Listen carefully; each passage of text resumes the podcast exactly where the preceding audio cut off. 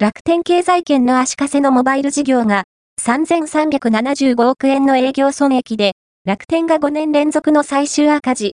楽天グループは2月15日、2023年12月期の通期連結決算国際会計基準を発表した。